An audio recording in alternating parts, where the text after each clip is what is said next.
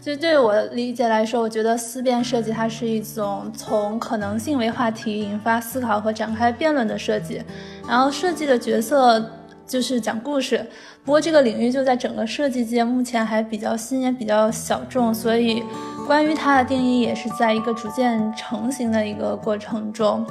就我们所了解的，大多数的思辨设计确实都是对未来的一个展望。因为我觉得它的目的是为了推动，嗯，我们能更好去设计我们想要的未来。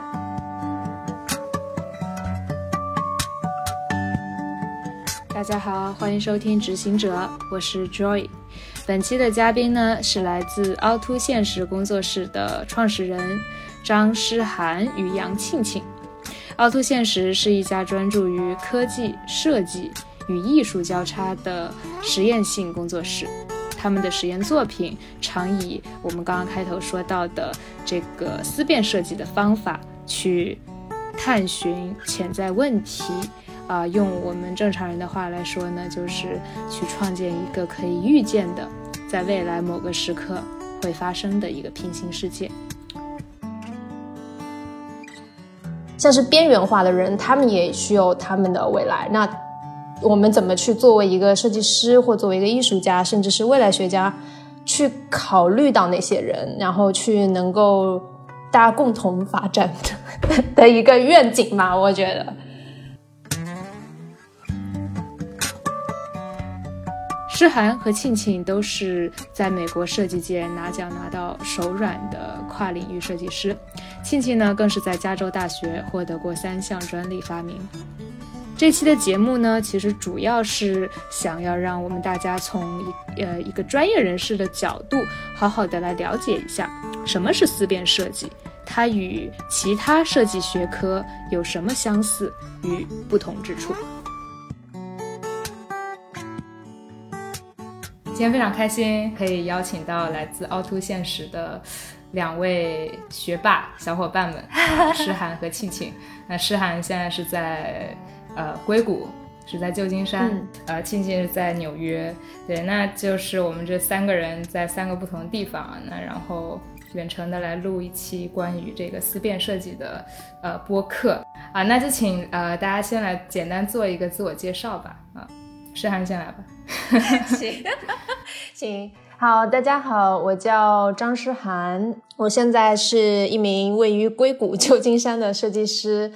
我自己会就是 define 自己是一位设计未来学家，和庆庆一起创建了 Alterity Studio 啊，凹凸现实工作室。结果凹凸现实放在最后，OK，没问题，没问题。OK，倩倩你来啊。行，嗯，大家好，我叫杨庆庆，我现在是居住在纽约。嗯，我的研究方向包括生物艺术、人工智能、数字化等等。我目前是在全职在摩根大通创新部门做产品设计师，然后同时跟诗涵一起在做啊凹凸现实工作室。其实今年的这个一月底啊，诗涵和庆庆是被邀请来多伦多展出了他们的一个思辨设计的作品，对吧？那其实当时我们就说要一起来。做一期节目，然后现在都四月份了，就是你们当时展出的那个作品是叫《Future of Breathing》吗？未来呼吸店，未来呼吸商店。就是其实这个项目它的立足点其实是在考虑，如果说空气污染没有办法被治理完全，人们的生活会是怎么样的？就像是一个特别黑暗的未来，就是你空气污染没有办法被解决，那你怎么生活？那人类的生活方式会有什么样的变化？空气对你来说是有多重要的？所以我们做了一个可以伸缩的一个口罩，我们叫它第三个肺呃口罩，它像是跟你的肺一样。嗯，在运作，帮你去过滤掉空气。然后它长得很像一个鸟嘴啊，来自于黑死病期间，对于医生他们用的口罩的，来自于他们那边的灵感。呃，空气污染相当于黑死病，相当于病毒对我们的影响啊，它是逐渐的。所以从视觉上给大家一些警醒，你们要在意空气质量，你们要注意你们的呼吸，呼吸对你们来说很重要。对我一开始想问，是因为我觉得还蛮魔幻现实的，就是你们当时 对特别应景，现在全球都在求口罩，对对，就很对对，其实其实蛮应景的，就是感觉其实环境污染和病毒真的感觉挺近的，就是你要跟空气隔离开来。嗯，就觉得这个未来来的特别快。对，就是那个 future is now，嗯，未来就是现在。嗯，就当我自己再去阅读说思辨设计啊到底是什么的时候，其实经常会看到一个关联词，就是说未来。就他一直会说 future，就设计带给我们长远的价值到底是什么？啊，我不知道这是不是我的错觉啊，还是包括刚刚在就是做自我介绍的时候，你们也说自己是设计未来学家，对吧？或者说是做这种呃叫什么 sustainable design？那为什么是这个思辨设计师和这种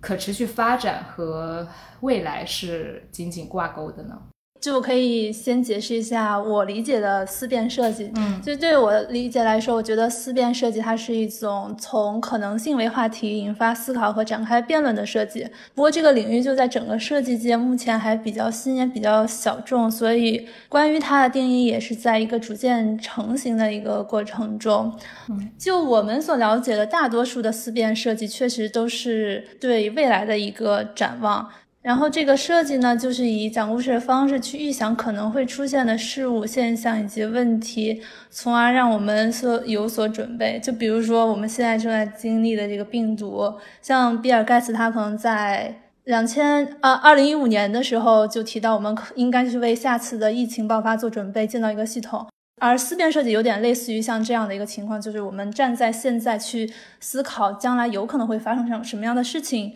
然后通过一个设计的方式，让我们去，嗯，为这个潜在的一些问题做一个准备，嗯，但也不是所有的思辨设计都一定是基于未来的。嗯，举一个例子，像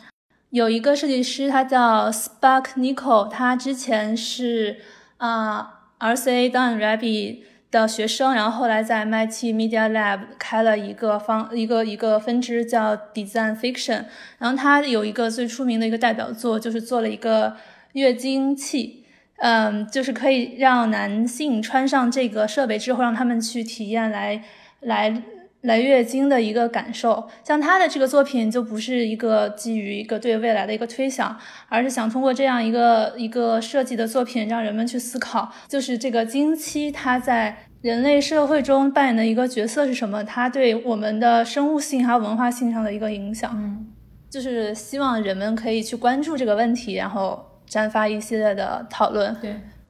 就其实是思辨设计，大家说的大部分看到的例子都是以在未来为一个基点去看，就是未来的生活，然后去根据未来生活去看我们现在的生活。那我们什么什么东西我们是可以改变的？就其实虽然它利于未来，但它其实目的是让我们能够更好的去处理现在的一些问题，让我的我们的未来变成一个。是我们想要的未来，而不是我们不想要的一个未来。所以它虽然立足于未来，但它其实是对于现在是有作用的。就包括就静静刚刚举的那个例子嘛，因为我觉得其实是它立足于是现在，但它其实呃所提倡的是一种相对于不就是平等的一个未来社会，就是性别之间你要同等对待，然后包括对于一些。呃，比较私密的，大家不愿意启齿的女性的月经来说，把它放到一个讨论一个层面去讨论，这本身这件事情就是很有意义的。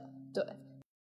其实很多时候就是经常有一句话嘛，就是说未来就是现在，它只不过是呃分布的不均匀而已。就比如说像空气污染，在美国可能大家会觉得，哎呀，空气污染感觉是未来的一个特别黑暗的一个未来，会出现空气污染啊、工业化呀、地球被毁灭啊。但是就是你在中国的话，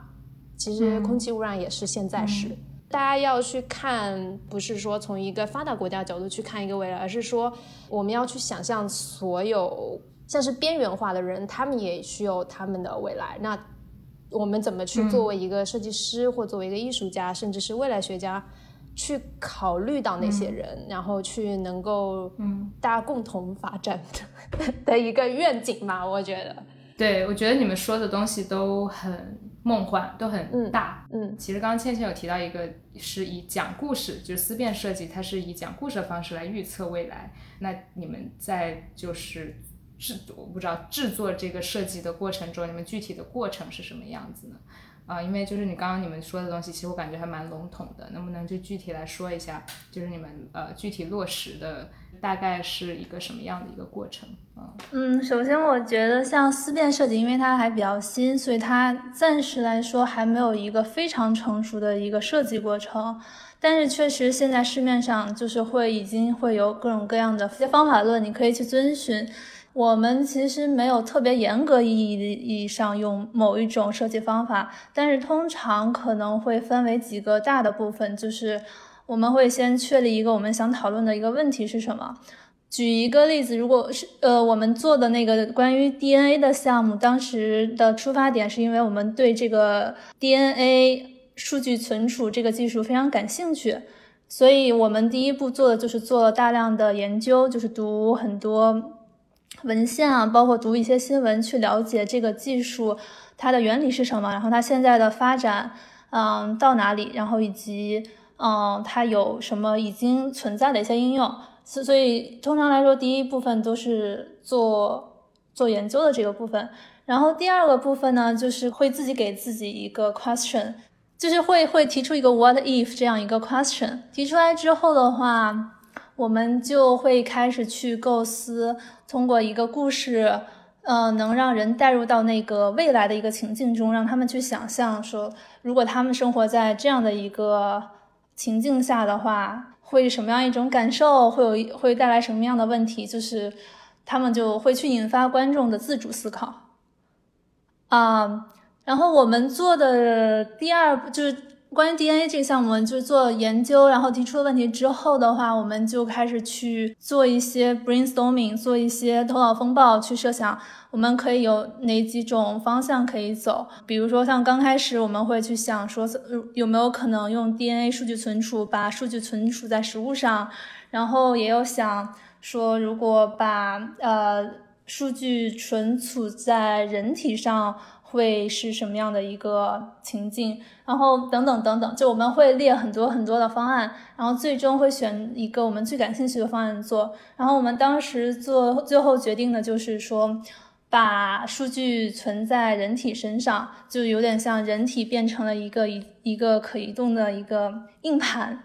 然后我们确立了这个概念之后，我们就开始去着手做具体的设计了。做具体的设计就是先又是一轮研究，是研究现在就是编 DNA 的那个编码和解码器，它们的样子是是什么样的，它们都需要什么样的一些技术。最后的嗯成果是有一个有一套 3D 打印的物品，然后也有一个电影，有一个短片，这样来讲这个故事。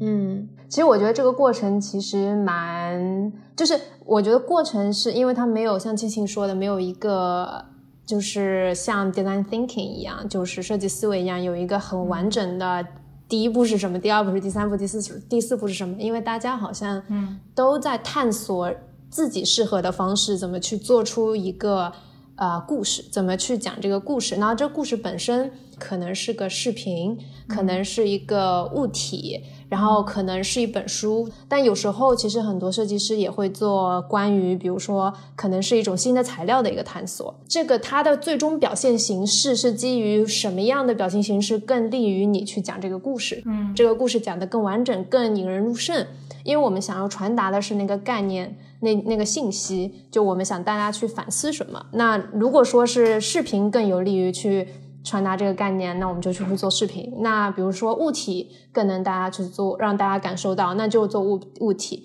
那有时候我们也会尝试啊，像是 immersive experience 沉 沉浸式装置艺术，就我们也做过这样的尝试，就是让大家能够跟未来进行一个很真实的交互。那他的那个那一句警醒的那句话可能会更加深刻一点，对。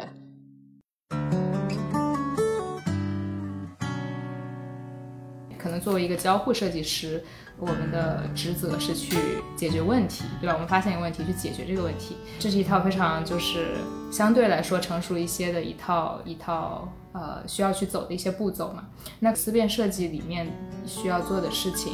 它相对来说是讲故事。那也就是说，当你去发现一个问题，并不是说去解决它，但又好像是在解决它。那其实我并没有听太懂，就是说这同样是在设计领域里面的两个不同的分支嘛，不同的学科，对吧？我们说现在当当下比较火的这个交互设计，它和呃你们现在常说这个思辨设计，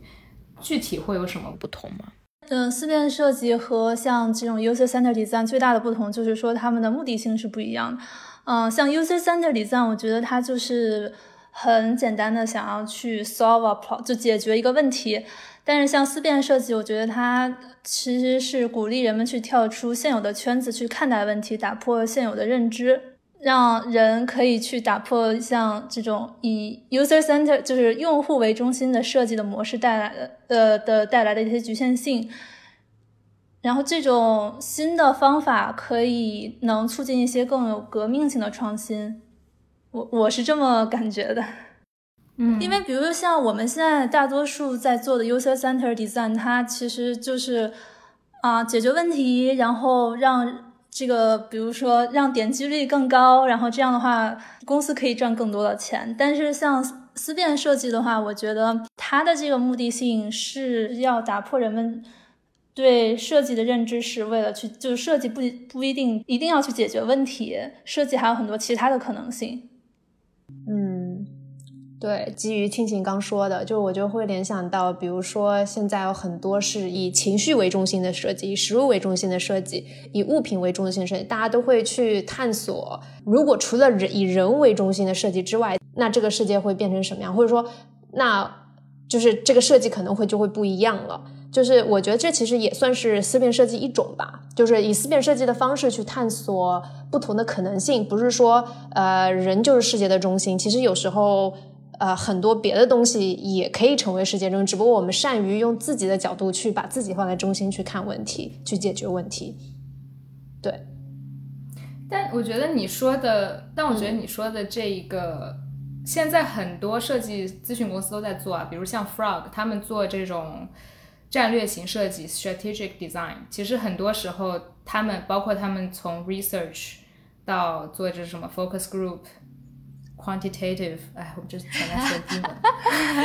就是他们用的这一系列的呃这种战略设计呃所相关的一些。把商把设计放到商业里面去，呃，说白了也是解决问题嘛，就是不管说是长期的还是短期的，我觉得现在其实很多公司，包括是特别是这种乙方咨询，都是在做这些事情啊。那所以思辨设计和他们的区别又是什么呢？或者说，就我我并没有听到太多，就是就我会觉得很很很 confused，很很疑惑，对。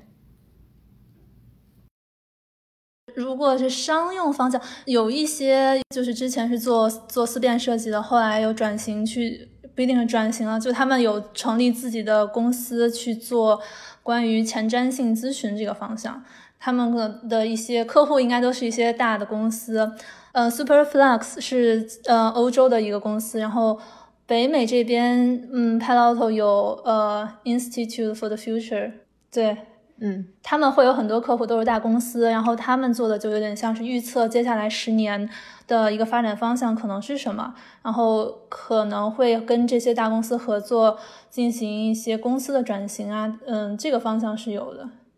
对，就其实，呃，我之前在 Institute of Future 算是 contract 过吧。他们其实做的东西是帮助大公司去想象一下他们公司未来的十年、二十年、三十年公司的发展方向，是更从一个 strategy 策略的角度去考虑公司发展方向是什么，然后并且去计划，比如说，那我们十年之后我们想达到 A 点，到达 A 点，我们必须得经过。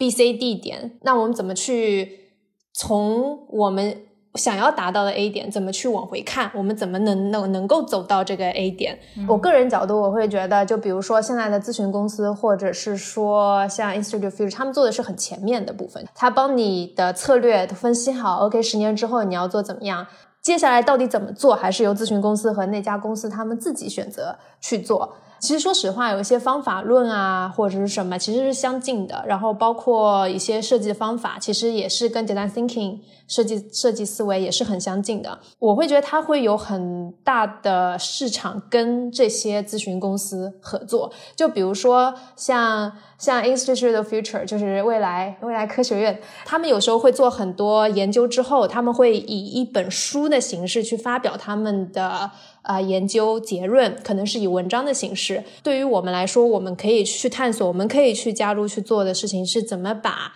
这些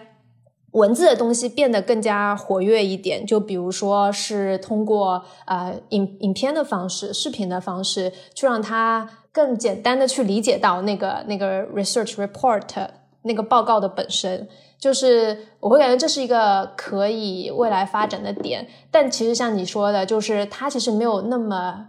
呃直接的现实的商业利益，但它其实是有，其实有另外一个方向你可以去考虑，就是其实它虽然说是艺术，但它其实是可以跟呃一些比较装置艺术。或者是是是比较相关的，你直接利益可能就比如说像呃冰淇淋博物馆，然后还有颜色博物馆之类的一些比较现在就是特别网红的一些点可以去。不是还有一个什么阴道博物馆吗？啊，真的吗？最近我我不知道哎。对，它它是在哪？在英国，在伦敦。对，我我觉得其实就是可以是一个方向，就比如说。它是一个未来的，就做成一种体验，对，是作为一种体验，而且对，而且体验本身能够给人 somehow 有一些些呃 影响吧，我觉得有一些反思和思考。对对对，OK OK，所以你们就是来去就推广推广新的这种 怎么讲呢？Neoliberalism 的思叫什么？嗯，其实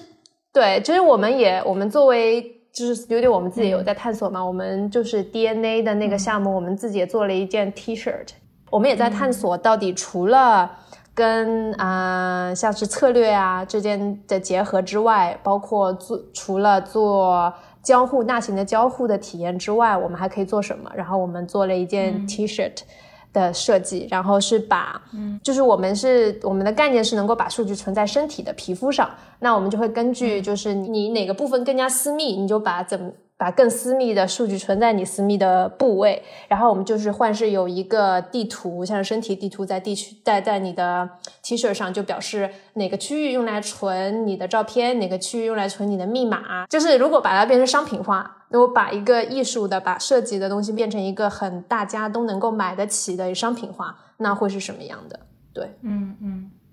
对，静晴有什么要补充吗？